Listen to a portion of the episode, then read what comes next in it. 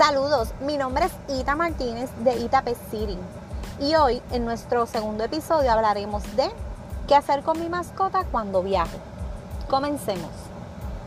En este episodio te daré 5 alternativas que puedes hacer con tu mascota cuando planificas viajar.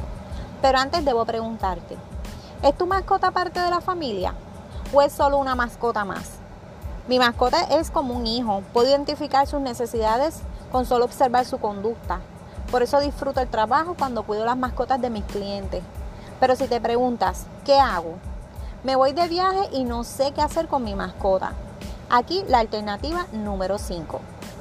Selecciona un destino pet friendly. Hay hoteles, paradores y aerolíneas que permiten mascotas. Recuerda hacer un itinerario de actividades y asegúrate de tener un plan B para tu mascota de no ser admitida en alguna de esas actividades. O volverás a tener la preocupación de la dejo en la habitación del hotel y si rompe o ensucia algo. Y si la dejo en el bulto de viaje es incómodo si me tardo.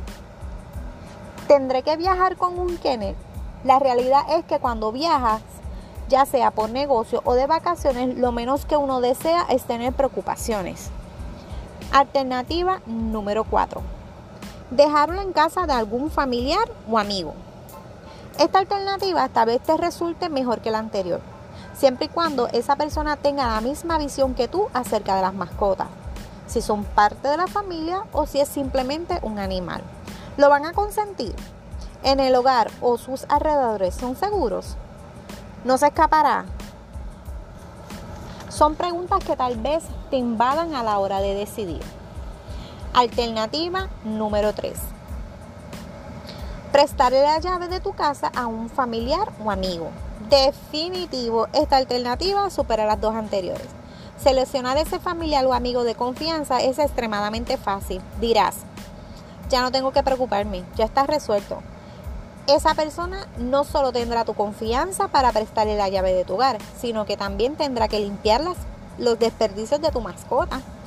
Oh my God, no había pensado en eso.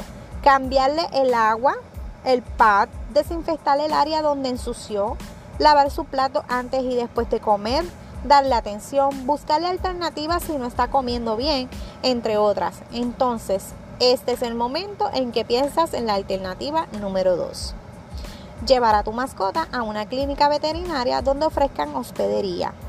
En lo personal, esta no es una opción para mí.